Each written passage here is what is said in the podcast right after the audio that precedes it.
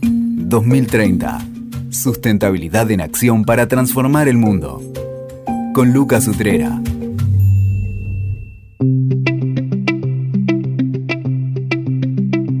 Hola, bienvenidos al podcast 2030 Sustentabilidad en Acción para Transformar el Mundo. Estamos en la década crucial. Sigue la cuenta regresiva para que la temperatura del planeta no aumente más de un grado y medio. Es un camino lleno de tensiones que requiere transiciones cada vez más rápidas por parte de las empresas y las organizaciones para reconvertir procesos, matrices productivas, matrices energéticas. Race to Zero es una carrera en la que cada vez se suman más organizaciones y empresas del mundo. Por eso en este episodio me parece urgente, importante, necesario poder conversar con alguien especialista en el tema que nos ayude a clarificar conceptos, nos ayude a entender cómo avanza esta carrera para descarbonizarse en América Latina. Nada mejor para ello que hablar con Elizabeth Mosqueda, gerente senior y líder de la plataforma corporativa de Latinoamérica de Carbon Trust, una organización que está siendo un importante facilitadora de soluciones desde hace varios años para esta crisis climática. Elizabeth, bienvenida ante todo al podcast. Muchísimas gracias, Lucas, y a tu orden. Contame, por favor, qué es eh, Carbon Trust. Muchos de la sustentabilidad lo conocemos. La comunidad acá del podcast es bastante amplia. Me parece interesante que conozcan a un jugador importante acompañando esta carrera para descarbonización. Claro que sí, Lucas, con todo gusto. Pues eh, eh, Carbon Trust es una organización que ya cumplió cerca de 20 años de vida, un poco más. Nace como una iniciativa del gobierno de Tony Blair, como un esfuerzo para em, ayudar al Reino Unido a comenzar la descarbonización de la economía y hace aproximadamente más de tres, de 17 años que este eh, decide eh, separarse de este cargo que tenían como entidad de gobierno y se convierten en una entidad eh, consultora. Nosotros somos una Not for Dividend eh, Organization, que significa que somos una consultora que reinvierte en la misión. Es decir, no, no hay un, un, un board que se encargue de generar ganancias, sino que todas las ganancias que se tienen eh, eh, se reinvierten en la misión y esto va desde puede ser el financiamiento de algunos proyectos, eh, capacitar a nuestros colegas, que ya somos más de 300 colaboradores de más de 30 nacionalidades, entonces en corto consideraría yo a Carbon Trust como una organización versátil que entiende las necesidades y eh, de, cada una de las regiones, eh, ya sea Asia, Europa, África o Latinoamérica, y las necesidades eh, para poder enfrentar esta crisis climática. La oficina en México, nada más mencionarte que nacimos acá en el desde 2014 y somos aproximadamente 20 colegas. Perfecto. Y vos estás mirando América Latina, tenés una sólida formación, no voy a entrar en detalles en tu currículum, pero una gran formación técnica y una gran trayectoria en temas, estos temas climáticos que nos convocan. Me, me encanta poder hablar con alguien que está mirando ese gran conocimiento, lo que está pasando porque hay mucha confusión en general en, la comunidad de la sustentabilidad en América Latina sobre qué es compensar, qué es net zero, qué, qué hay que hacer. Es como que hay un montón de, imprecisiones, dudas y tengo que ser carbono neutral, pero sigo gastando energía. ¿Querés contarnos un poquito qué dirías que es net zero y a partir de ahí los conceptos que creas relevantes mencionar?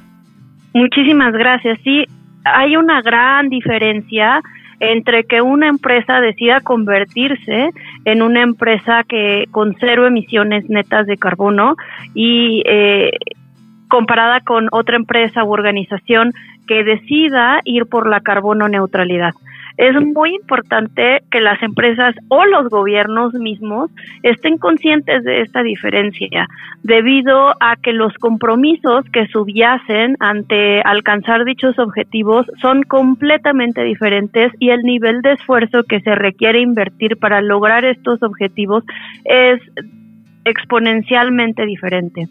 La, eh, para que una empresa o gobierno pueda llegar a alcanzar las emisiones cero netas, se requieren esfuerzos que eh, en donde también subyacen, eh, digamos, la, mecanismos como establecer objetivos a largo plazo y en donde estos objetivos eh, no involucran la parte de compensación, porque alcanzar emisiones cero netas involucra una, un compromiso interno por parte de la compañía en donde la compra de offsets está permitida, es decir, sí se puede hacer, pero es completamente adicional a los esfuerzos para poder alcanzar una descarbonización total.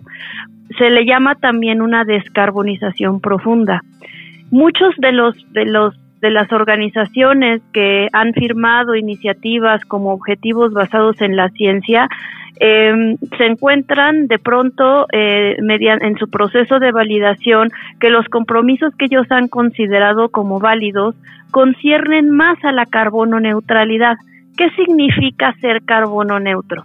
De entrada, explicar que en, las emisiones eh, cero netas, eh, eh, diferente a las emisiones carbono neutral, existen diferentes estándares que se pueden utilizar.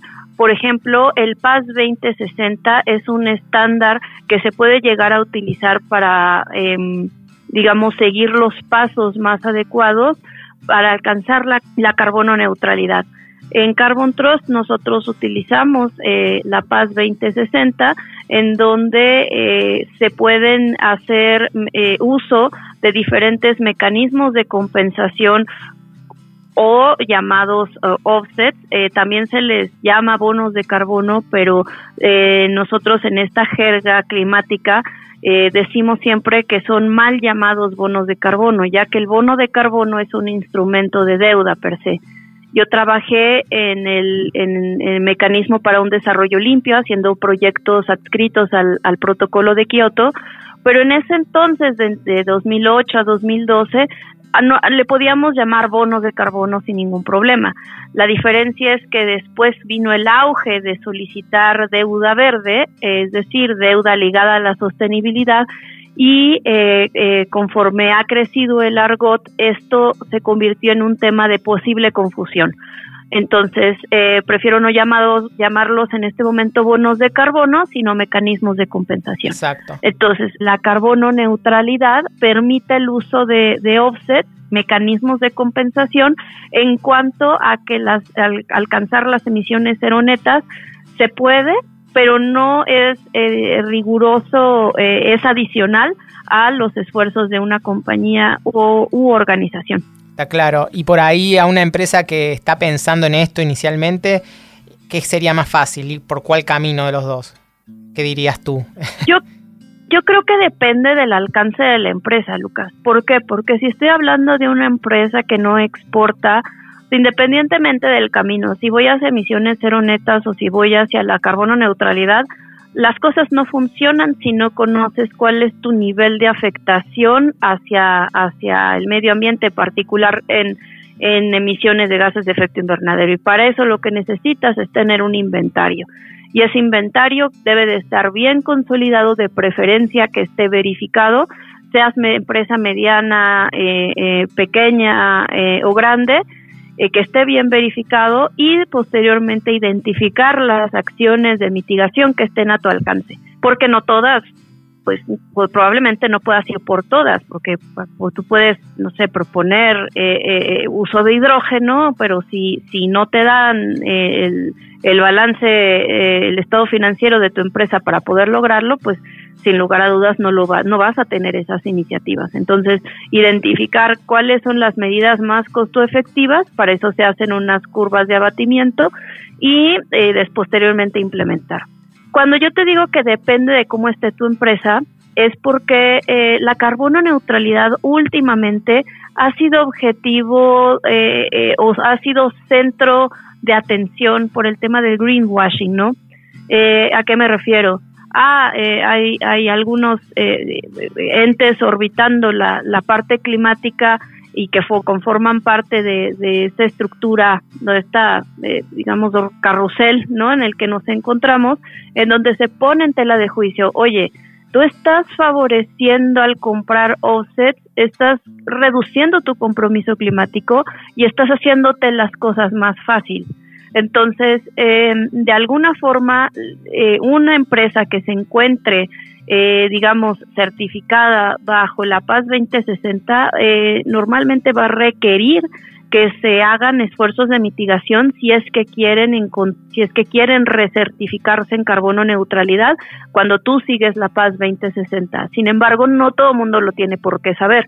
Entonces, es muy normal que haya eh, entes orbitando en la parte de carbono neutralidad y que digan, bueno, si tú estás comprando eh, o compensando tus emisiones, eso es mucho más fácil que sentarte junto con tu junta directiva y decidir cuáles son las, las acciones que van a permitirte descarbonizarte. Para las empresas grandes, eso ya está empezando a ser un gran problema.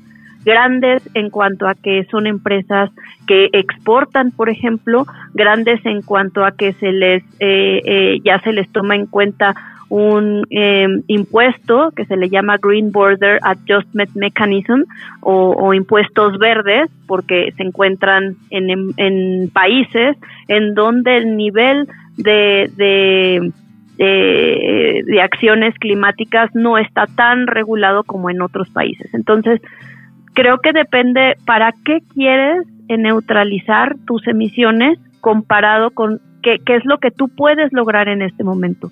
Yo no estoy personalmente en contra absoluta del uso de offset. ¿Por qué? Pues porque mi formación, tengo 15 años de experiencia en esta área y mi formación comenzó con, con el, el, tema de, de, bonos de carbono. Participé en proyectos para hacer este del CDM y me consta que la conformación o para poder poder probar si eran proyectos realmente adicionales en donde la metodología y forma de medir realmente están muy bien fundamentados, pero entiendo también que exista una duda de en cuanto en cuanto a, solamente ir a salir al mercado comprar offsets y decir que eres verde.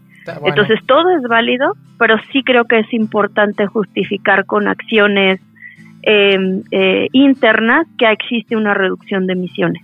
Eso está bueno lo que decís porque creo que una premisa clave, a mí me pasa también en contacto con las organizaciones, esto de primero reducir, después pensar en compensar. Creo que esa es como una, una premisa básica para cualquier director de una, de una organización que está pensando en esto, decir, bueno, podés pensar en offset, pero primero hay que pensar en reducir. Eso es como algo básico, ¿no?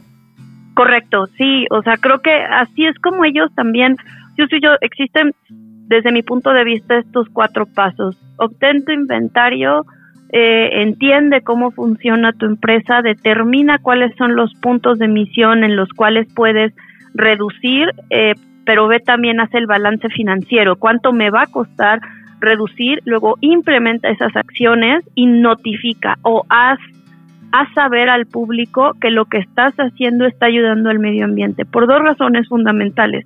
Número uno, y probablemente sea en este momento de la crisis climática algo muy beneficioso, el dar a conocer cuáles son tus acciones de reducción, que eso también te va a permitir entrar a un mundo en donde ya no estamos hablando que el cambio climático sea un tema de, de enverdecimiento eh, marquetero, sino de negocios.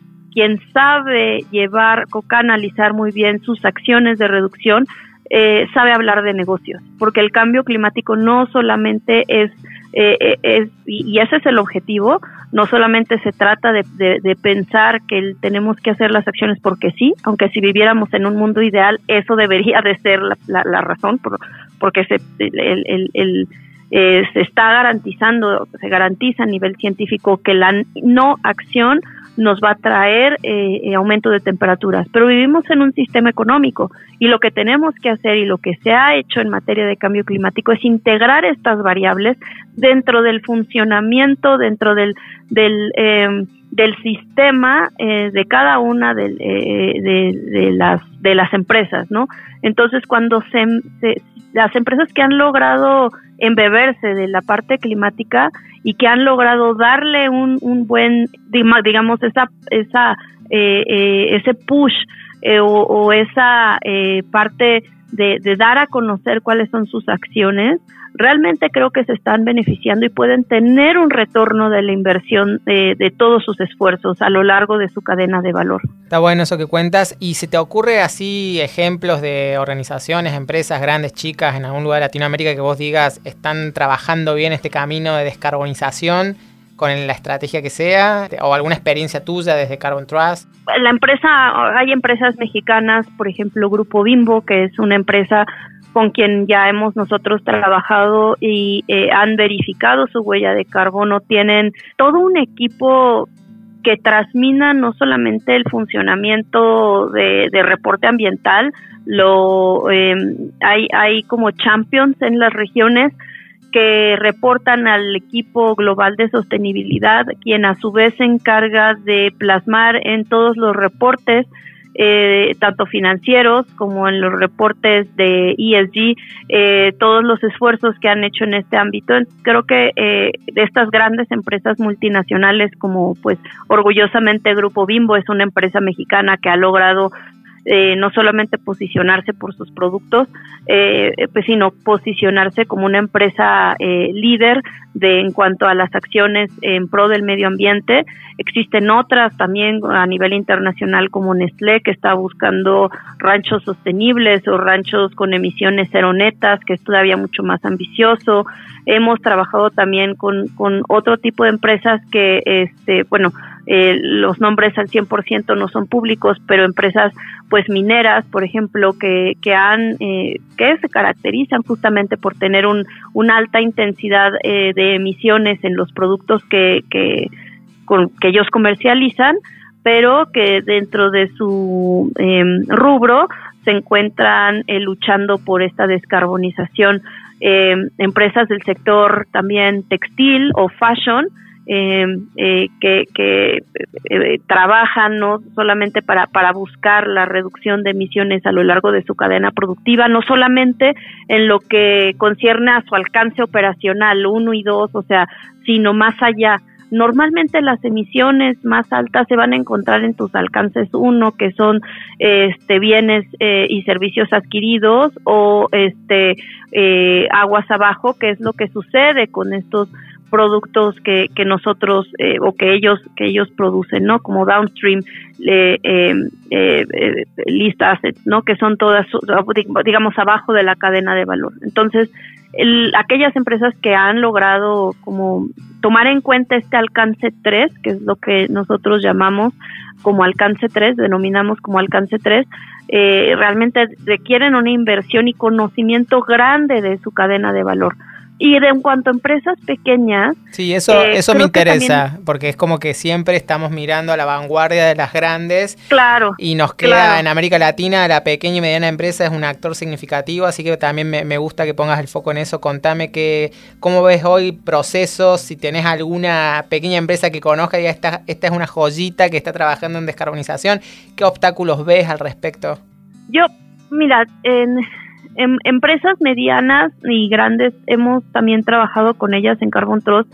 Me gustaría también enfocarme en las iniciativas que existen a nivel internacional para que las personas que escuchen este podcast puedan tal vez eh, buscar, ¿no? Así como existe la, la, la el Route to Net Zero, no, los, los, los esfuerzos hechos para hacia el Net Zero, Existen también dentro de dentro de esta esta iniciativa climática, este, no sé si recuerdas cuando fue la COP en Glasgow en, en, Inglaterra, que existió esto, estos existieron estos esfuerzos para poder invitar no solamente hacia las empresas internacionales grandes, sino también a las MIPIMES o, pymes o gobiernos eh, subnacionales pequeños, o sea, no a nivel eh, eh, digamos, a nivel municipal, este, no recuerdo cómo le llaman en Argentina. Sí, municipio, este, municipios. Municipio también. Entonces, eh, ¿cómo puedes bajar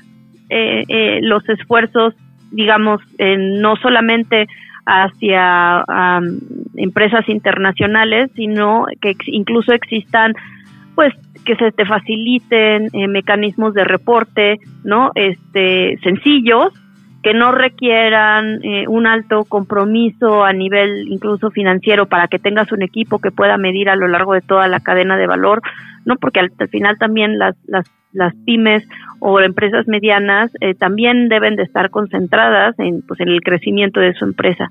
Entonces existen ya una serie de esfuerzos a, a nivel enfocada solamente a apoyar empresas que son medianas o pequeñas y poder eh, alcanzar, alcanzar objetivos y, eh, y tú puedes formar parte de estos objetivos también celebrando que formas parte de estos esfuerzos y eso pues de cierta forma eh, te da un, un, un check o puntos positivos en en relación a tus competidores. ¿no? Es eh, Race to Zero, si se meten a la página de Race to Zero, ahí vas a poder encontrar las diferentes iniciativas en donde haya pequeñas empresas o medianas empresas, o bien escuelas, hospitales, cabildos, municipios, que eh, eh, eh sí creo recientemente se involucraron los hospitales, que han estado haciendo algo para reducir sus emisiones. Entonces, sí, la iniciativa también Science Based Targets eh, ha logrado eh, involucrar, me parece una metodología que también involucra a las pequeñas o medianas empresas, ¿no? Donde el nivel de esfuerzo no es, digamos, eh, eh, grande o no, no en relación al, a la ambición, sino en relación a las capacidades que tienen, ¿no? Hay empresas pequeñas o medianas que también proveen a grandes empresas. Entonces es importante y lo que están haciendo las grandes empresas, porque ya es necesario no solamente quedarse en su alcance 1 y 2, que es su sector operacional y el, el consumo eléctrico, sino ir aguas arriba y aguas abajo para entender lo que está sucediendo con pues el producto o bien que producen. Entonces ellos están solicitando, esas grandes empresas, que sus mismos proveedores les reporten su propio inventario de gases de efecto invernadero. Y para las empresas, las, las pymes o las empresas medianas, ¿qué es eso? ¿Y cómo le voy a hacer? ¿Cómo lo voy a lograr? Si nadie ha venido a mí a capacitarme sobre cómo crear mi inventario. Entonces, este tipo de iniciativas que pueden encontrar en la página Race to Zero o también está C40 eh, o hay iniciativas como la misma metodología de la Science Based Target con, eh, que permite em, involucrar a las, a las empresas pequeñas o medianas, les va a dar una luz para poder sacar eh, eh, estos mecanismos como los inventarios de gases de efecto invernadero. Seguro, está buenísimo esto, Elizabeth, y, vemos cómo por ahí gobiernos o financiamientos financiadores internacionales están empezando también a movilizar a pequeñas y medianas empresas en distintas regiones de América Latina para que puedan avanzar con los cálculos de hacer sus inventarios, empezar a medir aguas de carbono. Lo, lo estamos viendo y ahí es como que no solamente en las pequeñas y medianas empresas, también en empresas grandes en la región entiendo que hay como dos cuestiones relevantes. Una, esta que mencionabas recién, de bueno, cómo se mide esto, o sea, porque obviamente el primer paso para cualquier race to zero, net zero, lo que sea, es medir tu huella de carbono y poder empezar a entender qué significa, dónde están tus oportunidades de, de eficiencia y demás. Entonces, ahí hay un tema más operativo, si se quiere, de cómo se logra que las organizaciones incorporen esos procesos y puedan empezar a sistematizarlos y medirlos. Y el otro tema que a mí me intriga un poco es el rol del directorio de una organización. ¿Están preparados para tener conocimiento qué se espera de ellos en estos temas que son son como eslóganes comunes, pero que son técnicamente complejos, porque estamos comprometidos contra el cambio climático pero vos llevas un, inventario, eh, una memoria de cálculo, una voz de carbono, un directorio y es bueno, ¿y qué hacemos con esto? Eh, ¿Cuál es el rol de un directorio y cómo ves si están preparados o no para esto en América Latina? Y sin lugar a dudas, el, de pronto a nosotros nos llegan las, los gerentes de sostenibilidad diciendo, oye, yo pues estoy en una fase inicial, tengo que hacer poder de convencimiento adentro de mi empresa para poder hacer que existan fondos para poder encargarme de sacar mi propio inventario, ¿no? Entonces son esfuerzos de años y en donde al final del día la persona encargada de sostenibilidad requiere hacer política, porque requiere hacer uso de, de recursos, no solamente, vaya, recursos políticos y de, y de relaciones humanas para poder abrir la conversación y darle, darle ese touch económico de cómo es, por, eso me encanta la parte de TCFD, que es este, este Task Force on Climate Financial Related Disclosures, donde donde, donde ahí es en donde muchos de los empresarios abren los ojos porque se cuantifica el nivel de riesgo, sí, qué tanto yo estoy afectando al medio ambiente, pero al revés, qué tanto el medio ambiente me está afectando a mí y eso se monetiza. Exacto. Entonces, cuando tú monetizas el riesgo, dicen, ah, caray, entonces más vale que de una vez haga, no sé, desde una barda, desde que cuide el tipo de inversiones que tengo, desde donde cuide este cómo puede haber una reducción en el nivel de intensidad de emisiones, desde cómo produzco energía o de dónde la tomo, del tipo de energía que estoy utilizando, aunque me pueda salir más barato tal vez utilizar gas natural o la inversión que sea poner paneles fotovoltaicos en mi empresa sea más cara, pero posteriormente voy a tener ventajas económicas porque voy a ahorrar energía pero también es cómo me va a, a, perjudicar en, en, las inversiones que tengo, no sé, en una planta costera o en mayor lluvia, etcétera. Y eso cuando se monetiza es muy importante, ¿no? Y eso, la gente de sostenibilidad, volviendo al tema, este, eh, es muy fácil que pueda integrarlo y por eso cuando una empresa tiene una política de ESG, de factores de, de, ambientales, sociales y de gobernanza, se transmina súper fácil, o sea, de abajo hacia arriba, la importancia de tomar acción en cuanto a temas climáticos, ¿no? Porque ESG es, pues digo yo, es todo y nada a la vez, porque puede ser, es súper, es, es, es, muy broad, es, es muy amplio el espectro, pero es una forma que catapulta los temas de política o de, de climáticos hacia la junta directiva, porque cuando tú estableces factores ESG en tu junta directiva, va a haber, va a haber alguien encargado en la junta directiva que, en, eh, que va a hablar de estos temas en las reuniones eh, de alto nivel. Entonces, yo utilizaría siempre la parte de ESG para poder eh, subir el tono y subir de nivel las conversaciones y siempre monetizando todo. Muy bueno. O sea, el hecho de que yo tenga un inventario eh, me va, va a poderme apoyar a, conocer mi perfil climático y eso cuánto se, en cuánto se traduce en miles de dólares para poder identificar las acciones que yo voy a, que pues van a llevar a la empresa a una resiliencia climática. Totalmente, me encanta esto que decís. Sin duda, yo siempre digo también que eh, es casi anecdótico el resultado de tu inventario, de tu huella de carbono. En realidad lo, interesante es esto, ¿qué, qué, te implica, qué decisiones te implica en términos de mitigar, de reducir riesgos, qué implicancias financieras tiene esto. Y me encantó que dijeras esto del el rol político de un responsable de sustentabilidad, de sostenibilidad, porque eh, sin duda hoy eh, el gran desafío de quienes lideran áreas de sustentabilidad en las compañías es ese rol político de incidencia para instalar estos temas que muchas veces terminan siendo banalizados o terminan siendo desatendidos porque no entendemos qué se espera de nosotros, qué hay que hacer. Es como que adherimos al eslogan, eh, pero no entendemos en concreto esto. ¿Qué, ¿Qué significa el riesgo climático para mi compañía? ¿Qué es eso? O sea, es como que yo veo que hay todavía una brecha enorme, así que sin duda que quienes están con el rol de sustentabilidad en las organizaciones liderando tienen que ser capaces de tener esta incidencia política y tener este, este entendimiento de hasta el impacto económico, el significado económico que tiene financiero para una organización. Y creo que sin duda también eh, esto que está trayendo ahora, esta ebullición que hay en términos de reporting con el ISSB eh, a nivel internacional, que pronto va a estar el primer ahí estándar para, para, analizar información climática de los reportes y demás, estandarizar, perdón, información climática, creo que de alguna manera va llevando ese camino de mucha mayor precisión a la hora de hablar con datos muy concretos y muy claros que te puedan ayudar a tomar decisión. Me alegra que vislumbres un poco ese camino.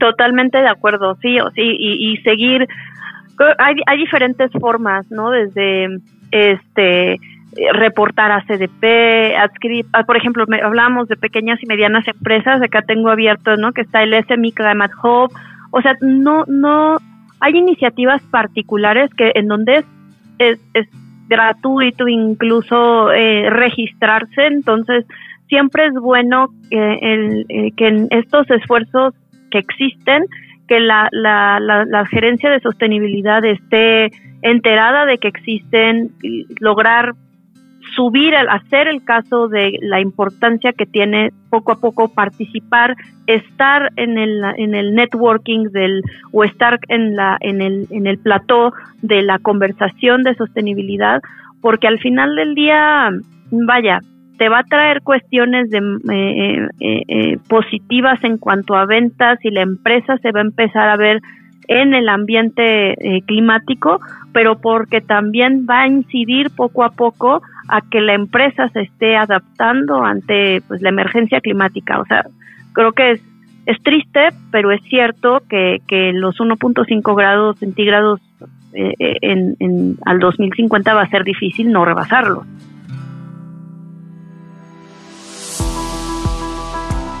Ya terminando la conversación, ¿cómo ves a 2030, el horizonte de este podcast, esta carrera para la descarbonización? Ya sea desde expectativa, desde eh, ilusión, ¿qué es lo que imaginas en esta carrera? es un reto, ¿no? Es un reto, porque al final del día te das dando cuenta que los seres humanos vivimos tan poco, realmente, o sea, cuando miras, ayer tenía 15 años, de pronto ya tengo 40, ¿no? Y esto lo menciono porque eh, eh, de vida de un ser humano es relativamente corto a comparación de los cambios eh, en, de los cambios climáticos que se viven en décadas.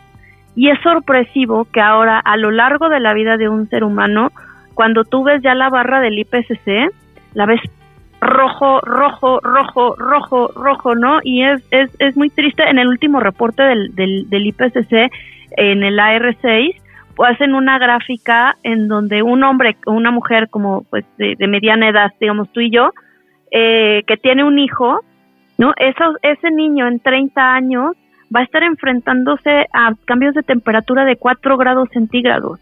Y eso es una pena porque la, la economía, este, la distribución de medicamentos, la distribución de agricultura, las, o sea, eh, eh, las, los ciclos eh, em, agrícolas van a cambiar completamente, las necesidades de inversión para las empresas van a cambiar completamente.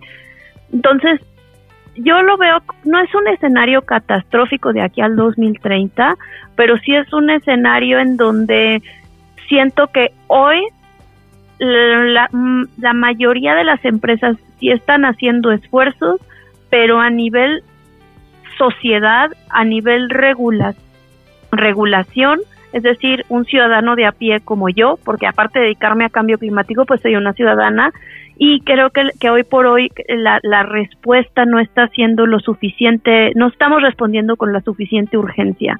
Y no me parece justo dejarle solamente la responsabilidad a los a los gobiernos, digo, eso responsabilidad lo tienen que hacer, pero sí de parte de todos y cada uno de nosotros, ¿no?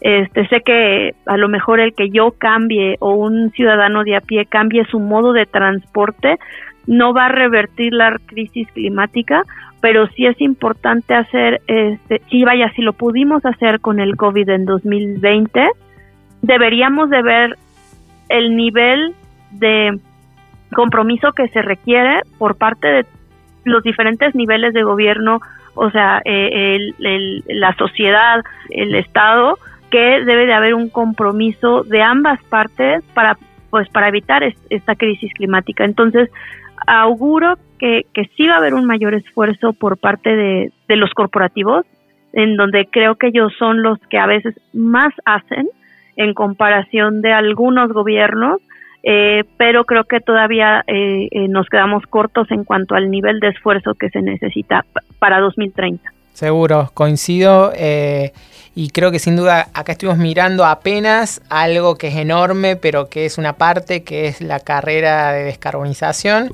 Y un poco en esta mirada de lo que va a tocar en las próximas generaciones, ya se abre otro capítulo que no tocamos acá, que es la adaptación al cambio climático, que es algo que también ya está casi a la par de, de la mitigación cómo vamos a afrontar todos estos cambios inevitables que nos trae lamentablemente el cambio climático. Eso obviamente es para otra conversación, pero sí, particularmente, bueno, Elizabeth, yo te agradezco enorme este, este espacio que nos has dado, nos has compartido con toda la comunidad del podcast para ayudarnos a entender estos conceptos que por ahí están en boca de todos y que a veces con mucha imprecisión, cómo de alguna manera podemos encarar y podemos empezar a tomar conciencia de, cómo nuestras organizaciones estamos trabajando la descarbonización, el compromiso con el cambio climático, de qué manera celebro estas palabras que, y este tiempo que nos has compartido.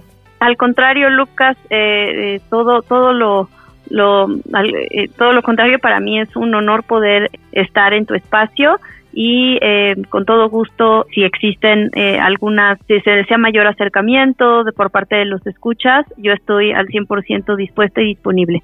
Gracias por la oportunidad. A vos, muchas gracias. Escuchaste 2030, sustentabilidad en acción para transformar el mundo. WeToker, sumamos las partes.